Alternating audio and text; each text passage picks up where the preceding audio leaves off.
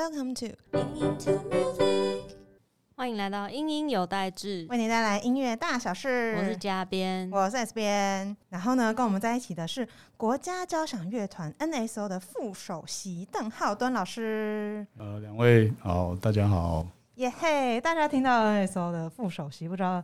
有没有办法猜到我们今天的专题是什么呢？猜得到吧？大家应该知道，就这么厉害，一定是因为我们的金曲奖专题啊。哦，对，他们前面已经听过，就是两位，就是也是同样是入围的老师，就分别是那个谢轩老师呢，还有黄子佳这样子。对，那今天呢是来，就是邀到邓浩东老师来跟我们聊聊，哎，他的作品的后面的心路历程这样子。没错。然后尤其是邓老师，其实呃他的人生经历也非常非常丰富这样子。然后希望这一集呢也可以带给大家一些。哎，很有趣的启发跟故事这样子，没错。那听说，因为老师的主要在演奏的乐器是小提琴，是。那老师听说小时候就对小提琴有一种莫名的执念。你当然是听说我三岁，没错，三岁这个故事印象深刻。就我其实自己也不记得啦，就是呃，这是我后来听我父母讲起小时候的事情。嗯，那就听说我。很小的时候，就呃，爸妈会出去工作嘛，嗯，然后我在家里，然后听到他们回来的声音，我就会冲到门口去问说：“哎，我的小提琴买到了吗？” 嗯，哦啊，没有哎，今天还是没有买到，哦，没有买到，然后我就又又回去玩。哦，所以回回到爸妈回到家第一件事不是跟爸妈打招呼，是想要知道小提琴在哪里的。对，居然。但但是我自己其实 不太记得，不记得了，我我没有印象。哦，那就是爸妈买给小买小提琴，后来他们真的有买小提琴给你？后来有啊。大概什么时候买给你？可能是三岁吧，三岁。哦。呃，对。那刚拿到小提琴的时候，老师是是有印象这件事情吗？没有。也没有印象，没有哦哇，就是在一个无就是无知无觉中，就是形成小提琴的执念的感觉。就像我也不记得我家什么时候出现钢琴的一样。哦，真的吗？我也不记得我什么时候开始学钢琴。哦，就是很久很久以前的事情。哦，小提反而才有。我觉得小时候很多真的很多事情会忘记这样，但我大概可以想象为什么对爸妈来讲，为什么这么印象这么深刻。因为不是要玩具，是要小提琴。一定从小就觉得哇塞，我这个孩子长大以后大有可能。然后是不是哎，就真的接下来就是踏上了音乐的旅程这样子？可是这样子接下来练习小提琴的过程中，老师是就是哎，比如说是请家教吗？去外面上课吗？还是？哎，我的第一个老师就是就是我拿到琴之后啊，嗯，我我因为我我我爸妈其实他们也是钢琴老师啊。他们是音乐世家，师大音乐系。嗯，呃，然后就是他们就带我去那个当时那个马孝俊博士在台湾。那马孝俊老师他是马友友的爸爸。哇，对，哇塞！他当时在台湾在文化大学教书，然后那我就每个礼拜去去跟他上课。对，天哪！对，大概上了半年吧。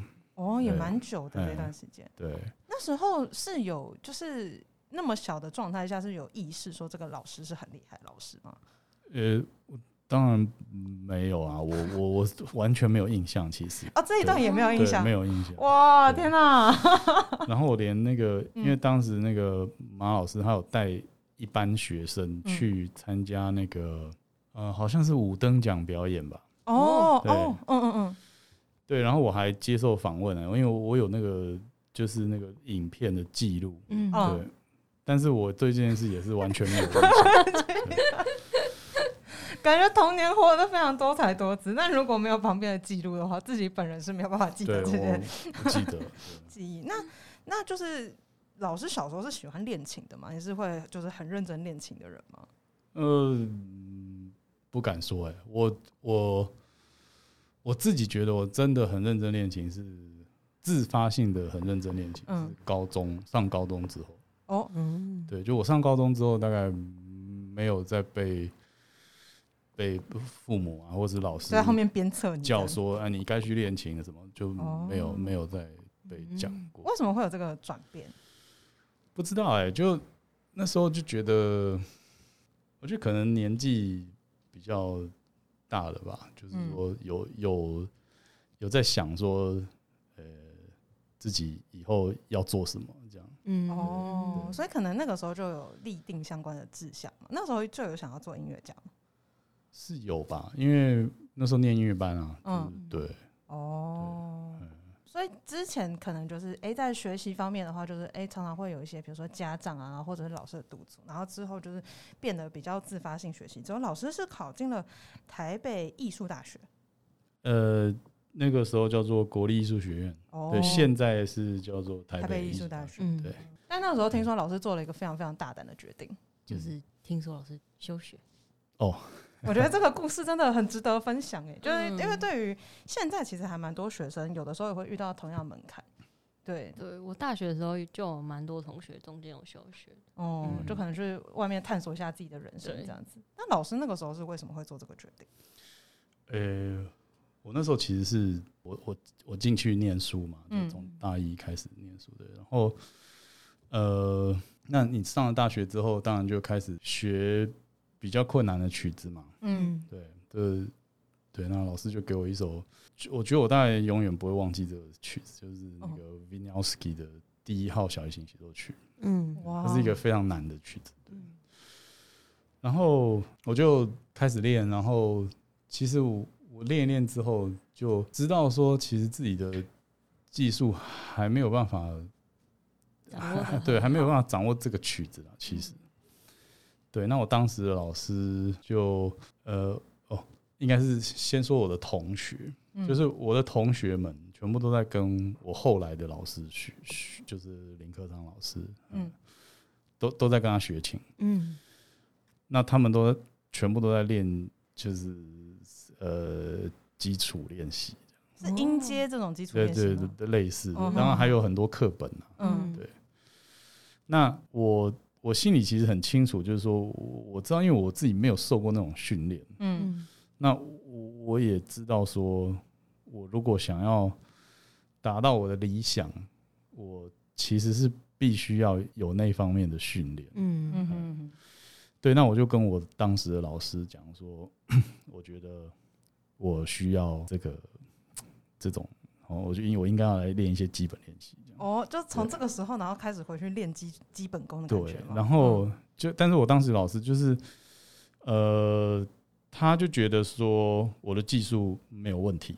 哦，嗯，对，然后他就，因因为他其实这这位老师其实他是他是很好的老师啦，就是他对我这个在音乐性方面的就是有很大的启发对。嗯嗯，那但是就是。他可能就是比较属于那种，呃，你在学习曲子的的过程里面，就把你的技术一起练好，对对对，这这一种的的练习法，对，嗯，那我当时就就开始了这个，嗯，哦，好纠结哦，对。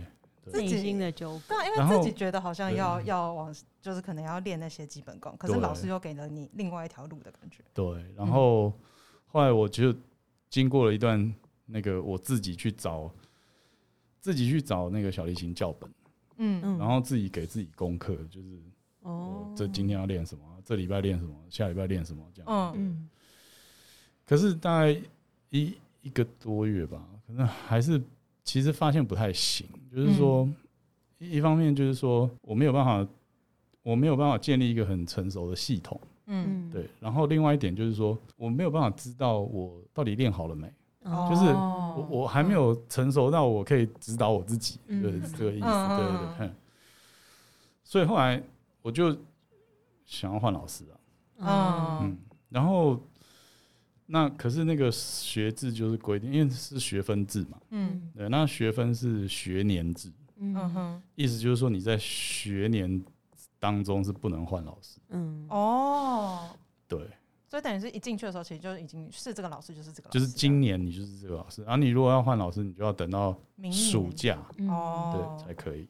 于是我就开始想说，那我要怎么办？嗯，怎么办？哎，这真的好煎熬啊！天哪！最后就是出现了一个选项，就是休学。哦，我就休学，然后我就去找这个我后来的老师。嗯，对，然后就在家里，反正就我就待在家里嘛，然后就跟他上课这样。哦。然后明年再从一年级开始念，那因为已经过了那个呃学年，所以我等于就是说我下个学年我就可以选他。哦，就可以跟着这个师傅的感觉这样。嗯，对。我觉得老师的那个过程好像有一种，就是。刚刚在讲的时候，我就就会想说，就想象之中，你就觉得大学休学好像会是，哎，就是很一般大学生可能都会遇到的一个难题的感觉。可是老师刚刚的各种纠结讲完之后，你就觉得好像武侠小说里面会出现的片段，就是你的武功可能已经练到某个等级了，然后你接下来要开始突破的时候，就会比较困难这样子。嗯，所以你就是要就是拜新的师傅，然后或者找新的秘籍的感觉，然后才有一种突破自我的 feel 这样子。其实换老师这件事情让我想到我。我国小的时候也有换，就是我钢琴从一年级到六年级都是换一个老师，可是我小提也有中间也有换老师哦。然后其实我那时候也是，因为通常很少人会在学期中间换，嗯对。可是我就是我不但是不是跨学年换，我还是而且我也我也不是什么寒假换哦，我在学期的正中间。真的假的？你要不要被你原本的老师的表 情？老师默默的笑，这是一件多严重的事。不合？你跟原本老师不合吗？天哪，八卦时间。也不是，就是因为我是四上还四下的时候换，我有点忘记，就是四上的中间还是四下中，就是我已经因为一学期，我记得那时候好像是要上十五六堂课吧，忘记了，嗯，就是会规定。那我好像已经上了六七堂课，那我就临时换老师。然后那时候就是因为我前一个老师他是一个，呃，不能讲他在干嘛，他太太有名了，嗯，反正他就是一个比较习惯教年纪大的学生的老师，哦，所以他带我的方式，他就比较会用。就是让你自己意会的，可是那时候因为我才三年，哦，还意会不到那个对，然后所以我就一直觉得很挫折。就是我不管怎么练习，嗯，我觉得我去都就一直被骂，或是老师也不一定是很凶的骂我，可是他就是不满意，然后他也不会告诉我说他哪里不满意，他比较希望我可以自己想出来。可是可能我比较没慧根，就想不出来。然后是那时候就变得很讨厌上课，因为你每次你会觉得你自己练习没有，你就会变得不想练习，也不想上课。然后后来老师他自己也觉得，他觉得就我每次要上课，我就觉得我肚子很痛，然后 头很痛，然后就很就我还是会去上课，可是我觉得毛病很多，就对。然后老师后来就是他，就是我觉得他也是他是一个很好的老师，就只是跟我比较不适合而已。然后他就也觉得再这样下去，我可能会放弃小提。这条路哦之类的，然后所以他就那时候就提出说，老师就指了你另外一条明路，他就问我要不要换老师，然后我那时候就有一种被抛弃的感觉，我想说，我想说是不是我很烂，所以老师不要我？对，但是后来其实回头来看，我其实觉得老师他能就是做出这样的就是决定吗？嗯哼，就其实他也是很为我好，就是后来我真的就是换到一个就比较。手把手的那种带我，从零开始，从基础学起的那种。对，真的，我觉得这种时候有的时候就是，嗯，不同的人生状态的时候，然后不同的阶段的时候，可能就会有一些就是需要选择的地方。这样子，可是就是换老师，真的就是，嗯，真的是一个大抉择。我觉得对于，因为像我自己非音乐班出身的，对我来讲，我可能就会比较难想象，因为你真的比较不会遇到，你会需要跟着一个老师，然后可能。就是学这么多东西，因为我们比较是每一科每一科老师就不一样，对对对。可是如果大家就是用刚刚讲的，就比如说武侠小说这概念，大家就给到对不对？你的师傅基本上不会一直换，嗯，那种感觉。那老师后来是跟着林克昌老师学习，是。那林克昌老师是一个怎么样子的？他的教学风格是个怎么样子的老师呢？他就是呃，我我那时候休学，然后我记得是。那一年圣诞节前一个礼拜，嗯，就圣诞节是二十五号嘛，嗯，前一个礼拜是十八号，嗯，就那天我从学校宿舍搬出来，嗯，然后晚上就直接去他家，哦，对，就上课，对，嗯，然后啊，记得我我我爸爸载我嘛，就那个满车的东西就停在路边了，然后我就上去上课，对，嗯，然后就从空悬开始啊，哦，空悬对于一般人可能要解释一下。呃，就是说，走路开始。哎，对对对对，从从你应该说，只能从你怎么夹琴啊，然后怎么拿弓啊，然后怎么怎么运弓开始开始上课，全部，但是感觉是从头开始。对对对对对，他就是如果即使你没有问题，他还是会告诉你说为什么要为什么要这样。哦，嗯，哦，真的是个很重视基本功的老师。对，然后大概前面的三年吧。三年吗？就是上课的这个主要内容就是基本练习。哦，对，就是基本练习是是递减啦，当然不是满满的三，就是对递减。然后大概大概到第四年、第五年，就是慢慢取值，然后会比较增加这样。对，可是就是有一个这样子的过程，这样。哎，哦，那个时候会觉得就是枯燥或什么的吗？我。不会啊，因为那时候就是这就是我想要的方向，学的东西。对，这也是非一般人可所就是所能及的。因为你要很有耐心。呃，对了，对，就是是要对，嗯。然后讲回刚刚就是讲武侠的这个，就是 你今天你今天是什么？你今天什么设定？因为我想到不是，我不知道大家有没有看过一个就是很老的动画，叫那个什么。《圣斗士星矢》，老师知道《圣斗士星矢》我嗯，我没有真的看过，但我知道，知道这个东西，对对。反正它里面有个角色，好像是叫什么子龙还是什么东西的。然后我记得有一个印象很深刻，小时候看了一个片段，是他好像要练某一个新招的时候，嗯，然后他没有办法突破那个新招，嗯，然后那时候怎么办？他就是每天去跑去瀑布下面被水冲，对，被水冲。我真的不懂为什么大家都要被水，不是，这是那种练功，你没有给他那种练功，我不懂。就是你要先从这个地方开始人起，然后接下来，然后某一天有没有就突然那个功力爆发，然后你就是接下来所有东西可以掌握这样子。所以对我来讲，老师刚刚一边在讲说要练基本功的时候，我脑袋就浮现，就不是老师被水冲，就是带着带着这个感觉，就是你要从基本的东西开始练起这样子。哦，真的是很不容易。那有觉得就比如说在就是林克昌老师身上学到什么，就是觉得就是除了基本功之外，就是可能之后也都会觉得很受用的东西吗？诶，其实。其实虽然他呃很重视这个，就是说技术的这个培养，嗯，但是但是其实就是说他对于呃音乐上面的这个呃嗯，比方说不同风格的诠释啊，或者是或者是呃你应该要怎么样去呃应该要怎么样去诠释，或者说应该要怎么样去唱这个音乐，其实是。其实他教的很多，哦，对，就是说他不是只有在，就是纯粹就是要你把这个技术练好就好了，嗯嗯嗯，对，就是说技术技术的东西最后仍然是为为了这个音乐上面的表现，嗯，对，的目的是后面这一个，哦，所以前面都是就我把东西练扎实，但最主要是为了要把乐曲给诠诠释好，这样，对对对对，所以他嗯。我觉得他对于这个不同时期或者说不同风格的作品，也也很讲究了。就是说，你你你应该要怎么样去演奏它，这样了解。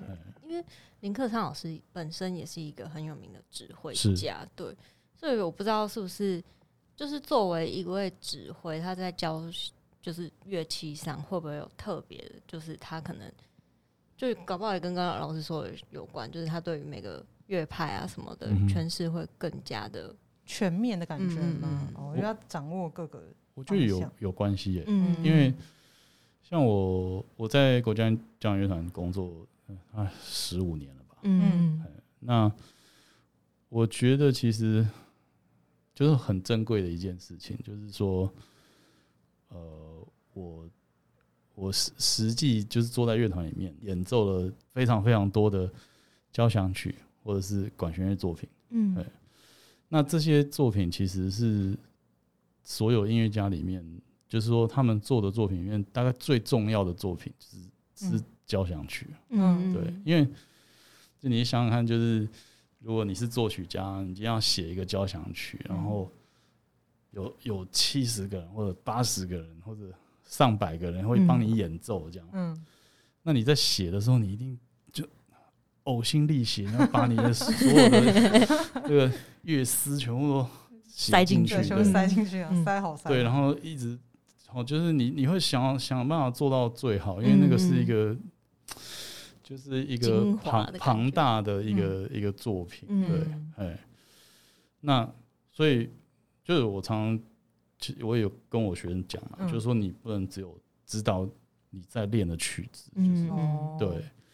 那你你你对于这个作曲家的管弦乐作品啊，或是其实钢琴作品也是重要的，嗯。嗯，因为很多大部分的钢呃作曲家都是钢琴，以钢琴是为他们最重要的乐器，嗯。嗯，然后当然还有一个是弦乐四重奏了，哦，那我我是觉得，呃，你在在这一方面涉猎的越多，其实你会对于那个作曲家的风格越了解，嗯哦，对，而不是就是只有。拉自己的，拉自己的，对对对。哦，我觉得很重要，就是要去听听别人的。嗯对，就不管是在，就算是独奏曲，就是独奏曲子，你也是有合伴奏的时候。嗯哼。然后，或者你是重奏或者乐团的时候，其实很重要，都是听别人的声音。就听得越多，学得越多。对啊，就而且有时候曲子，就是像不管是重奏啊，或是交响曲啊，或是管弦乐的作品，都是你要。大家合在一起才会是一个完整的。如果你只是把自己的顾好，然后没有管别人，明明你应该要小声一点，你是伴奏的地方，然后你还那边用力举的话，那这首曲子就就就歪掉了。对，嗯，了解了解。刚就是隔了，就是刚铺梗铺了这么久，就是讲到老师就是从哎人生重大的抉择，然后拜了一个新的师傅啊，就是跟新的老师学习这样子。就铺梗铺那么久，其实是要就是带到老师就是这一张专辑里面一个还蛮重要的曲子。是和风，嗯，听说这这个曲子跟就是老师的老师也有关联。呃，这个曲子是我跟他学习的最最后的阶段学的曲子，对，差不多是可能是最后的曲，最最最后一一首曲子吧。哦，就学学完之后就算出师了这样子。诶，也。你不要乱定义，一直在帮老师下奇怪还是下个？不不不敢这样说，对对，但是就是学习到一个段落这样。对，因为他后来就回到澳洲去嘛，嗯，对。那然后其实我后来呃毕业之后，其实我有再去找他，嗯，他他帮我准备比赛这样。哦。然后后来其实他也有再回来嘛，就是。那个在长隆交响乐团的时候，嗯嗯哦，其实还蛮久的，从开始跟他学到到这段缘分其实蛮长的，这样。但是他后来就是长隆交响乐团结束之后，呃，我是说他的任期结束之后，他就回去澳洲了，哦，就没有再没有就就没有再再来台湾。那这样子就是时隔这么多年，然后重新演奏这首曲子，心境上面有什么转变吗？嗯，还好哎。老师好一本正经，他刚刚嗯的时候，我以为老师会说什么很厉害的。老师据点你还好，没有，就是因为因为那个曲子其实呃是一个很活泼吗，很嗯蛮俏皮可爱，俏皮对对对，所以好像不会那么哦，毕竟不是一个很大的曲子那样子，对，或者是说不是一个很很可以。触动某种某些情绪哦，对，可以理解，嗯，是，对，然后其实它还蛮难的，因 为你要应付那些对很比较困难的技巧，对对对，对，所以没有时间在那边想那么多。哦，了解了解，蛮合理的。那除了这首曲子之外，其实还蛮好奇，说老师这次。这张专辑里面的曲子是怎么选出来，或者说这些安排有没有就是特别希望带给听众有一些什么样的感觉？那时候其实呃是乐团的行政那边哈，其实应该是那个现在他是这个台中歌剧院的总监邱邱元，呃，他他那时候是我们乐团的执行长。哦，对，然后是他的。应该是他的 idea 帮这个就是首席们出唱片这样，嗯，然后包括那个谢轩老师那一张啊，对，也是同一个系列，嗯，然后呃，我得到这个机会之后，我就在想说我要做什么内容，嗯。嗯，那其实很很多那个小提琴家在他们就是说呃第一张呃不也或者不一定第一张，就是说。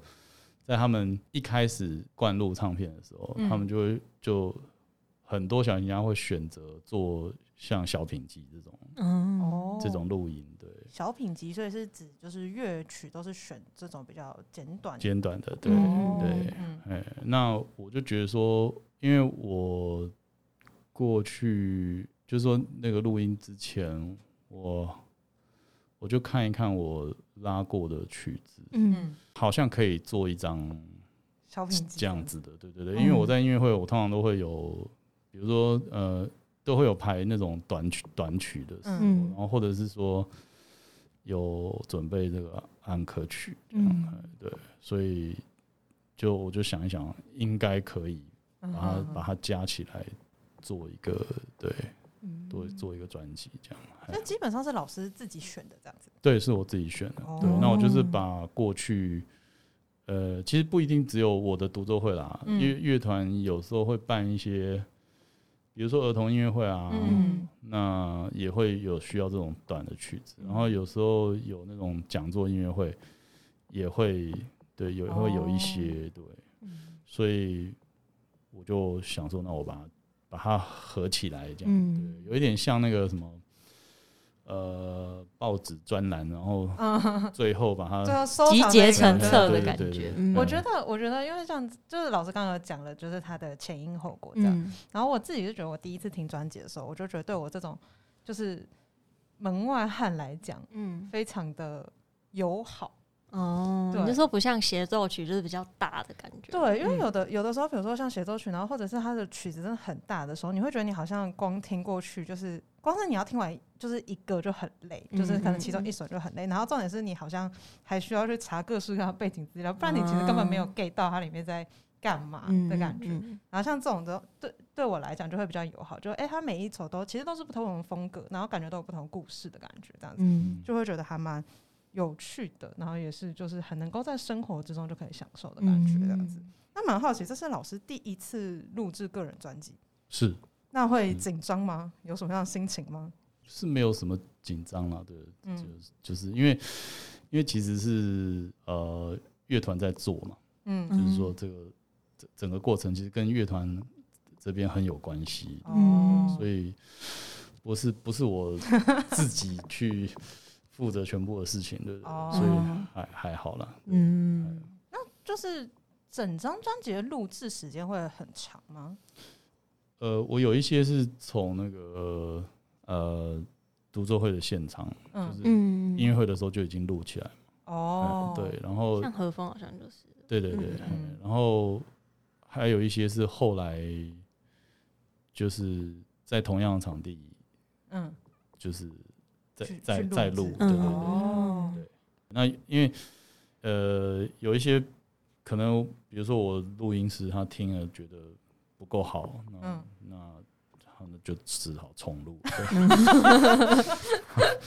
老师，老师据理力争一下嘛？我觉得已经蛮好的。没有他。没有，就那个有有子哲先生，他他直 接他把人家的名字 没有没有，他是很好的录音师啊，他他也当然他就是说，在这个我跟他工作的过程，他也比较像一个，他其实给我帮助很大了，嗯，觉得他比较像一个有点像制作人的角色，哦，了解，他会他会一点说，他觉得什么东西不够好，嗯。那基本上我是还蛮相信他的判断了，所以当然他说重录啊，那就重录。因为录音师他们也是一个专业，所以他可能看到我们一些看不到的东西。哦，对，就身为就是制作，就是你是演奏者本身，然后跟你在旁边是制作人的感觉，那其实不太。毕竟录起来跟我们实际就是现场听，确实还是不太一样。对。那老师在录这张专辑的过程中，就是如果比如说补录啊或新录的曲子，有什么印象深刻的事情吗？印象深刻哦，嗯，你说被录音师那个，我觉得老师好像蛮苦痛的这个回忆，一个小时只录了一小段嘛，这样，哦。一直不停的重复，一直不停的，对对啊，哦，好虐哦，有种回到国小上课的感觉，Oh my god，是会一段然后就一直重拉这样子吗？对啊，对啊。就觉得啊，拉完了，哎，这个什么东西不够好啊？再一次，哇，好痛苦，真的，好像好像在拍戏的时候，你要一直看，然后重来，重来，对，好像就是有一点这样子。哦，果然还是现场表演比较好，没有让你卡的机会，就想拉过去就过去了。对啊，对啊。那接下来我想要就是开始聊一聊，就是里面的一些曲子这样子，然后可能就是有一些我印象比较深刻的，然后可能跟一些嘉宾喜欢的这样子。像我自己印象蛮深刻，就是那个帕格尼尼的第二十四号随想曲，因为我之前其实也蛮常听到这一首，它算是蛮有名的曲子。对，然后我之前听的话，就是比较像是，比如说我很常听，比如说那个 David Garrett 的演奏版本，它就是非常非常炫技的那一种，嗯，就基本上我就是我拉的超好，然后拉超快，然后不知道为什么我那时候听老师就是拉这首曲子的时候，就有一种很从容的感觉，就是从容，就是有那种从容跟自信的感觉或什么的。那像这这首曲子，老师在就是演奏的时候，就是心里没有想什么特别的东西或什么吗？呃，这这首其实是一个就是比较技术性的。曲子对，它它其实就是一个变奏曲嘛，就是每每一段是，应该是说每一段是在展现不同的技术，嗯，所以没有这首就是被录音师 真的假的？竟然是这首，好痛苦！Oh my god！那这一首最难啊，嗯，对，我光想就好痛苦。但是就是好像录音，因为现在的录音技术已经很。嗯，很厉害了，对，所以那个容错就，就是说你哦，你有一点点那个不好，都都不是说以演奏，而是以那个录音成品来说，嗯哼，那那是不够好哦，对，因为因为你的技术是可以做到没有那个东西。哦，了解了解，对，那就希望可以很完美，对对对，我觉得有一种。人被就是各种技术逼着跑的感觉，就是现在那个摄影机的画质都超高，就是会让就是明星们需要就是更努力的，就是以前都糊糊的都看不清楚，有种朦胧美的感觉。对啊，那我们就来听一看这首老是被录音师各种摧残的帕格尼尼的第二十四号随想曲。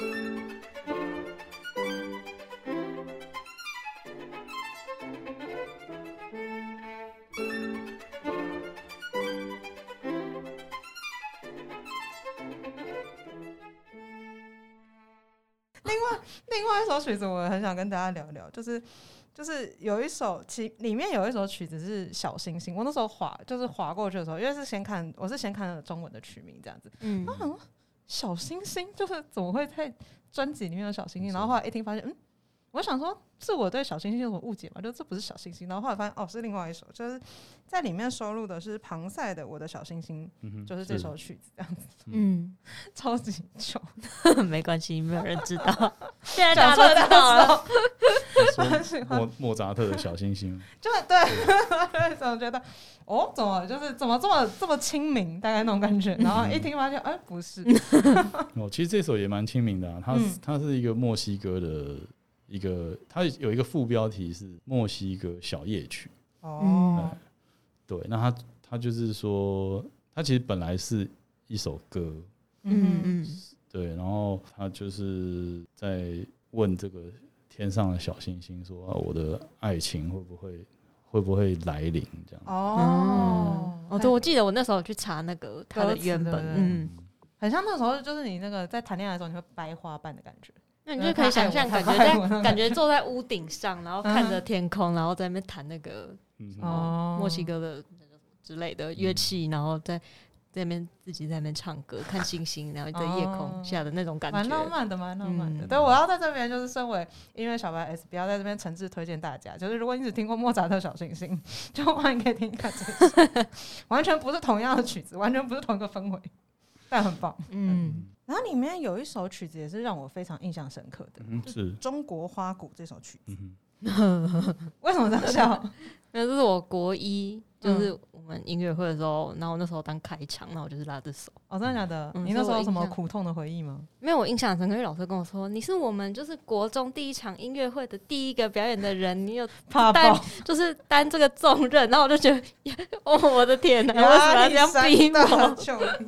对，所以就印象很深刻。哦，老师自己喜欢这首曲子吗？呃，喜欢啊，喜欢。嗯，对，就是克莱斯他呃作作品编号很前面的曲子。嗯，对对，嗯对。S 边非常非常喜欢的这首《中国花鼓》，带给大家。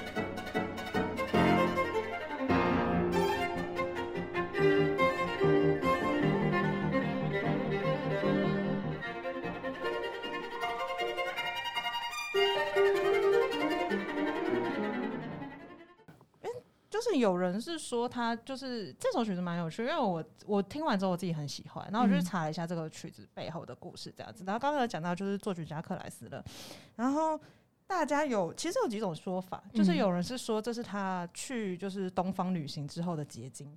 然后也有人说他其实根本就还没有去，他只是在遥想这个地方这样子，就是蛮就是蛮众说纷纭的。但我个人是觉得，就是这个感觉是怎么讲，就是这种意向对我蛮喜欢的。就是哎，你可能很向往一个地方，或者你曾经去过某个地方，然后你会想要为它谱写一点曲子这样子。所以接下来聊点轻松的，就是如果是比如说嘉宾，如果是邓老师的话，就是你们会想要为哪一座城市或哪个地方谱曲吗？我刚我我先讲好了，好，你们老师可以老师可以慢慢想。好，我想一下。就我就想到我前年的十月，嗯，然后跟我好 detail，对，就跟我妹两个人自己去釜山跟庆州，就是韩国，嗯，对，然后那次是真的，就是完全只有我们两个，嗯，就之前可能都会有跟什么堂姐、表姐啊什么之类，就是会有。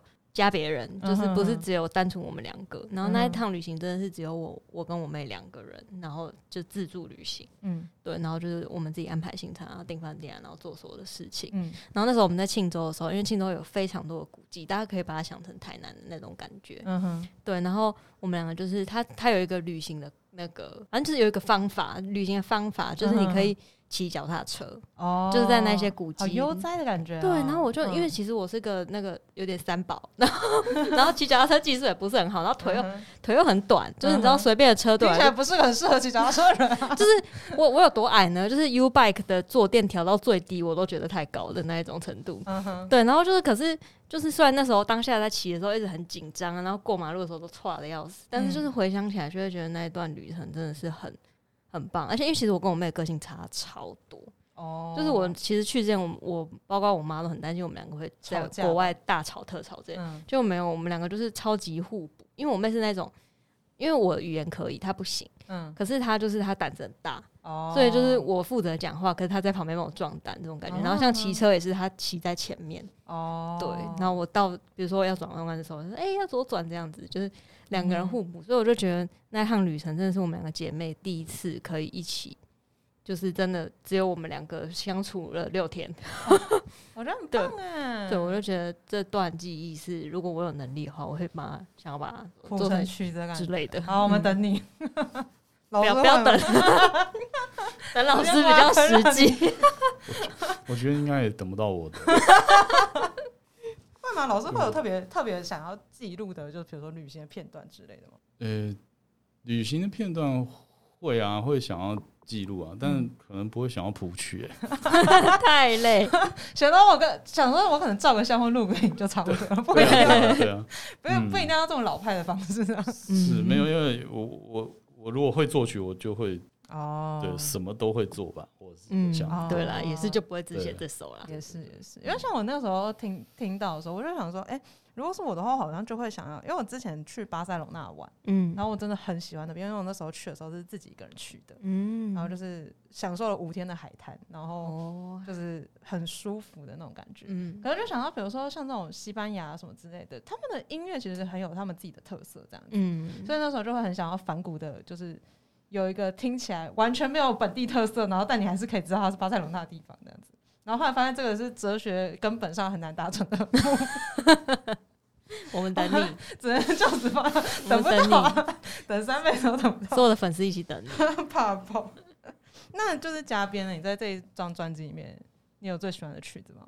其实我那时候看的时候，看这个曲目表，然后就觉得，天哪！就是很多曲子，应该就是很多学小提的人都，就是很多都拉过这样。嗯，对，就是很多都是。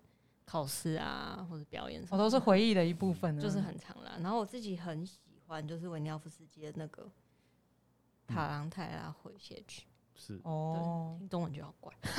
然后，反正这首曲子的来由有点好笑，就是对我来说，就是那时候我考高中的时候，也是拉维尼奥夫斯基的曲子，然后那时候我就去买了一张帕尔曼的专辑，它全部都是维尼奥夫斯基的，然后里面就有这首。然后其实很多同学都很爱拉的，就是考试啊什么都超爱拉这首，就是它很适合，因为它从一开始就是。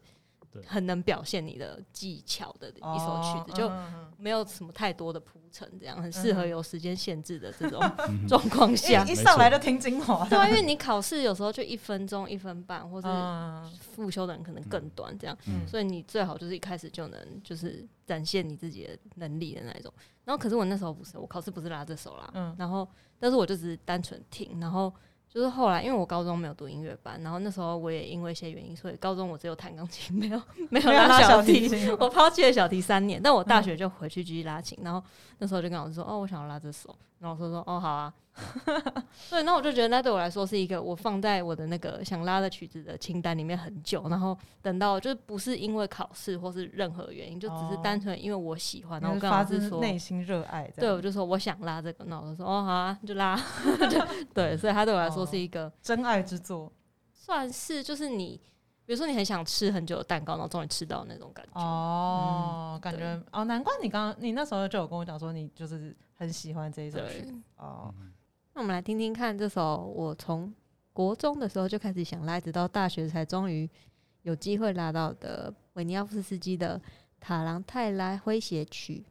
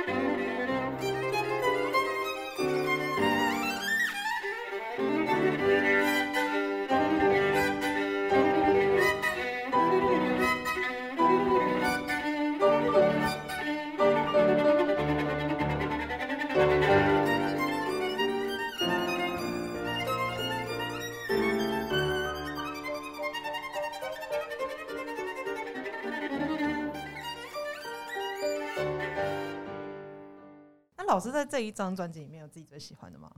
还是就是因为都是自己的宝贝，所以差不多？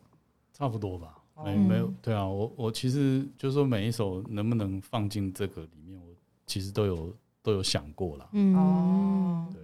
那想问问看老师，就是哎，这次入围传艺金曲奖的心情如何？心情哦，就是一般那个媒体记者一定要问的问题，这样子。就堵麦的，那就是标准回答吗？很荣 很荣幸啊！老师，老师的关他的回回答模板很那老师那时候是自己去查的吗？还是就是人家告诉你的？哦，就唱片公司跟我说，就传传讯息跟我讲。哦，那那你听到当下还是很淡定？呃，就你有尝试要告诉其他人吗？没有啊，我那天遇到一个同学，嗯，他就说：“哎，你到底是有没有入围啊？” 我说：“好像有哎。” 然后他就说：“嗯，为什么你都没有那个？” PO 在脸书上呢？啊，对啊，你你没有发在脸书上吗？没有了，没有。然后就说，我就很想恭喜你耶，你 你都不不 PO 的话，我怎么怎么公开的恭喜？对对对对，你没有给人家这个机会。就我没有，老师比较低调啦。所以后来他讲完之后，你也没有要 PO 的意思。没有，因为他讲是这最近这一个礼拜的事，所以对。那如果老师就是就是假设真的得奖的话，老师会抛抛讯息吗？应该会吧。哦，就如果真的得奖，对啊，哦，应该会。我们到时候就守着的，等着按老师在，等着恭喜老师。然后太低调了。嗯，那老师就是因为刚刚有讲到说，就是这张专辑，然后之所以哎，比如说获得了入围的肯定啊，等等等之类，其实最主要的原因是因为就是它是一个就是 NSO 本身的就是一个企划这样子。是。那老师。就是哎，一开始这样子进入乐团，然后因为其实阅历也还蛮丰富的，就是接下来想要聊聊看老师的乐团的人生这样子。嗯嗯，是。毕竟老师刚刚有提到也十五年，一个不短的时间。对。那很好奇，老师当初是怎么进到乐团的？就是在什么契机下决定去考试这样子？嗯，其实我我这不是我第一个乐团工作，嗯我第一个乐团公司在长荣交响乐团。哦，对。那那个时候就是，呃，刚好我当完兵的时候，其实我本来也有想说要不要出国，嗯，继继续，对对。然后，可是刚好就是那个长隆在他要成立一个新的乐团，嗯，对对。然后我就去考试啊，嗯，然后就考上了，然后就 就。对啊，就决定开始工作。老师都很淡定的讲他人生的成就。我也没有怎样，我就考上。我也没有怎么样，我就我就录了一张专辑，然后就入围了，也没有怎样。如此谦虚的老师，嗯。然后后来我工作了两年，然后就离开了。嗯，哎，对。然后后来后来过了两年之后，我就考进。国家国家交响乐团，了解了解，对，哦，所以就有一个转换的契机，这样子是。那老师在就是，哎，老师是在国家交响乐团的时候，是不是解开了一个隐藏技能，是指挥的技能，还是是在之前就有？在那其实，在长隆，长隆，哦，我那时候还，我那时候其实决定我自己离开，有一个也是有原因啦，就是说，嗯，就是我那时候还兼助理指挥啊，嗯，对，所以就是说。那因为那个乐那个乐团刚开始，嗯，所以演出没有很多，嗯，可是那个我的老师他他就是觉得说，呃，一个乐团刚开始要很多的排练去认识很多的曲子，嗯，这样就是要要让团员记呃拉很多曲子，所以可以。成长这个不是只有技术啦，就是那个知识啊，或者是说这个资料库的哎，对对对，那那种那种那种概念，对。嗯。那于是他在的时候，我我就是我做首席嘛，嗯。嗯，然后他不在的时候，我就上去指挥，所以我就是我一年到头都是非常的，嗯，非常的。紧迫的工工作是量非常大的，哦，很紧凑哎，因为就是等于一直都有事情，中间基本上没有什么休息的空间的哦。然后我就觉得说，好像可以休息一下，蛮合理的，对，确实，对。而且因为两个工作其实都是分量很重，然后又蛮高压的吧？对对，嗯，对啊，所以就是这个这个事情是发生在长隆了，嗯。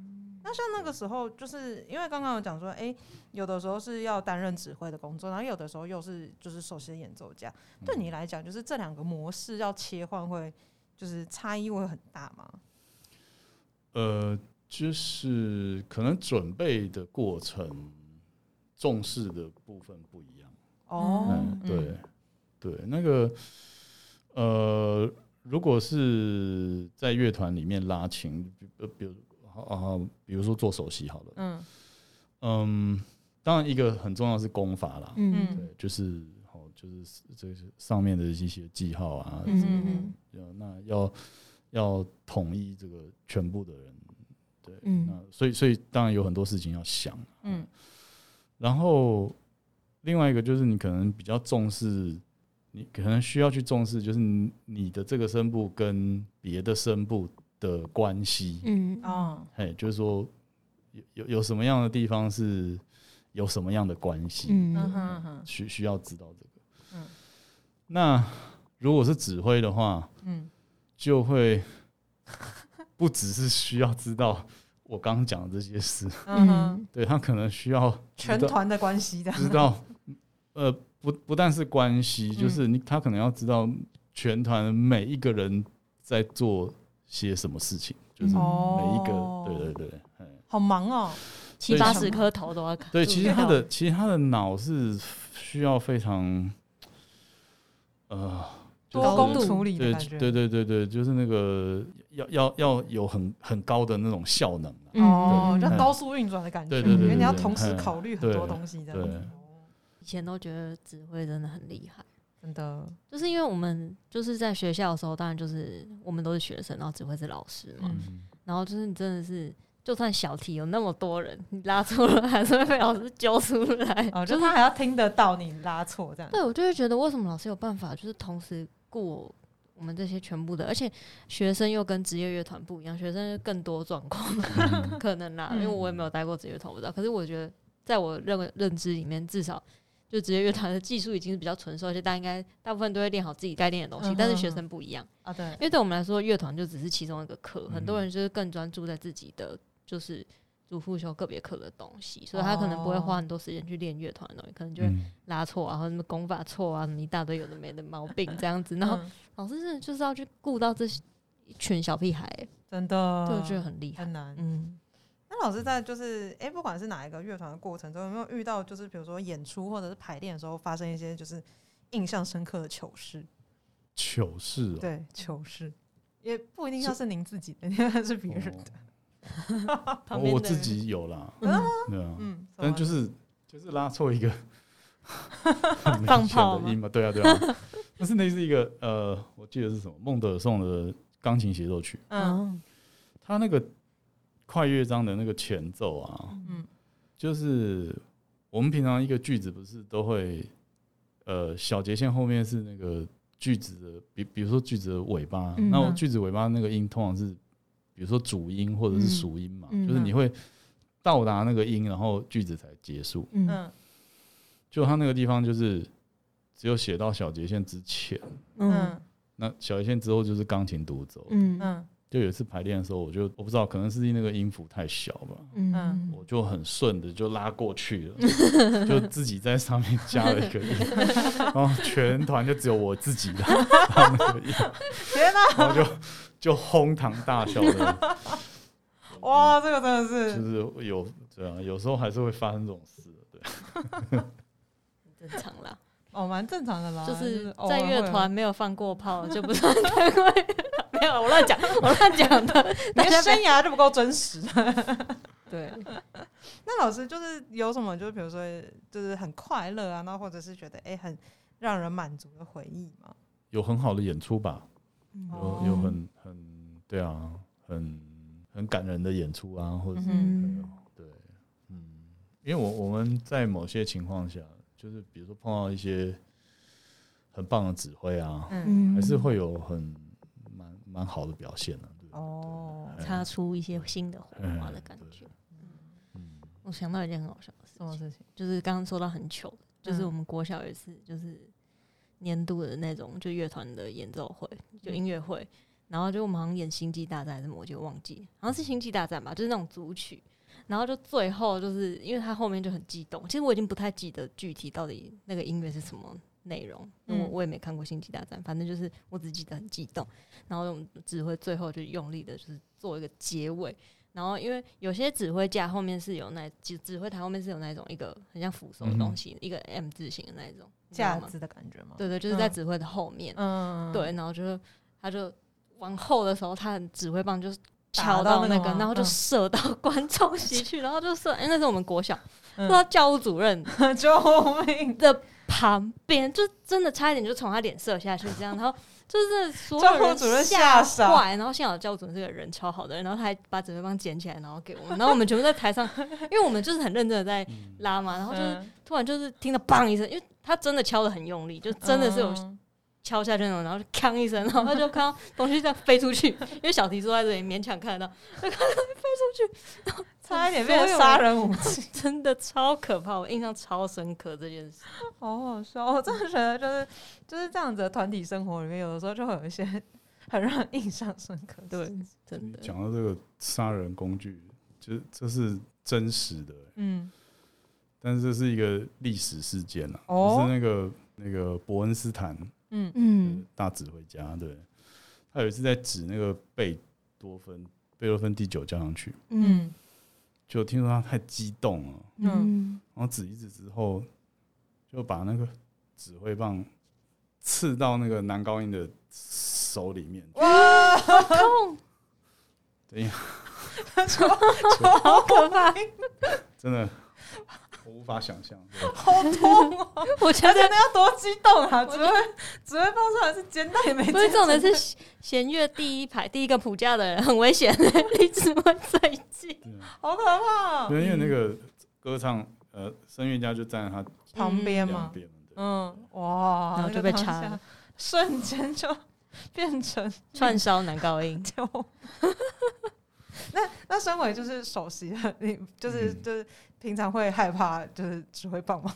指挥棒还好啦，因为我们坐比较低嘛。哦，比较不有这种，还好。除非他性命之忧，对，好令人。哎，以前我们老师拿指挥棒来敲头，哎，哦，就是迟到就会被指挥棒后面，不是前面细细的地方，是拿的那个地方，然后就敲头，就会听到“敲敲敲”声音，像敲木鱼。笑死！那老师之后如果有机会的话，还会想要就是哎接触指挥的东西吗？还是就其实还好？会吧。哦，对啊，但是我觉得，我我我我也没有很强求啦，就看缘分啦。因为这个东西，其实我那时候没有很没有很积极的，就是继续对，因为呃，一方面是因为这个，其实指挥这东西比较比较比较老成哦，就是说，你你如果没有到一个年纪，好像，因为他。因为他比较是一个指导者的角色，嗯，对，所以如果你哦还没有到那个境界，对对，其实是比较困难，是说的对。然后另外当然也是，就是你当然要有人请你指挥，你才是，你才是 对，有机会这个对啊对啊对啊，蛮合理的蛮合理的，希望之后缘分，对对对，有这样子的缘分，感觉蛮好。嗯，那说到缘分，老师这次录完了第一张专辑之后。你会期待下一张专辑的缘分吗？哦，就看有没有缘分。对啊，嗯，好，我们在这边就是真诚的把这个讯息传递给大家，这样子，希望有缘人如果听到的话，我们就有机会可以听到老师下一张专辑。耶，对啊，我觉得蛮好的，这样子，嗯。那今天真的很开心，可以就是听到老师跟我们分享这么多就是有趣的故事这样子。然后不知道听众朋友听完之后觉得，哎，有什么东西觉得很印象深刻的呢？就是如果你们有什么收获的话，都欢迎留言告诉我们。然后如果很喜欢老师，就是也可以留言帮老师打 call 的。或是你有被指挥棒插过的，也可以告诉我们哦。被指挥棒敲过头了，在下面留言刷起来，代表你是我的同学或学长学弟。笑死。好啦，那我们这一集就差不多到这边结束喽，我们就下集再见，拜拜。拜。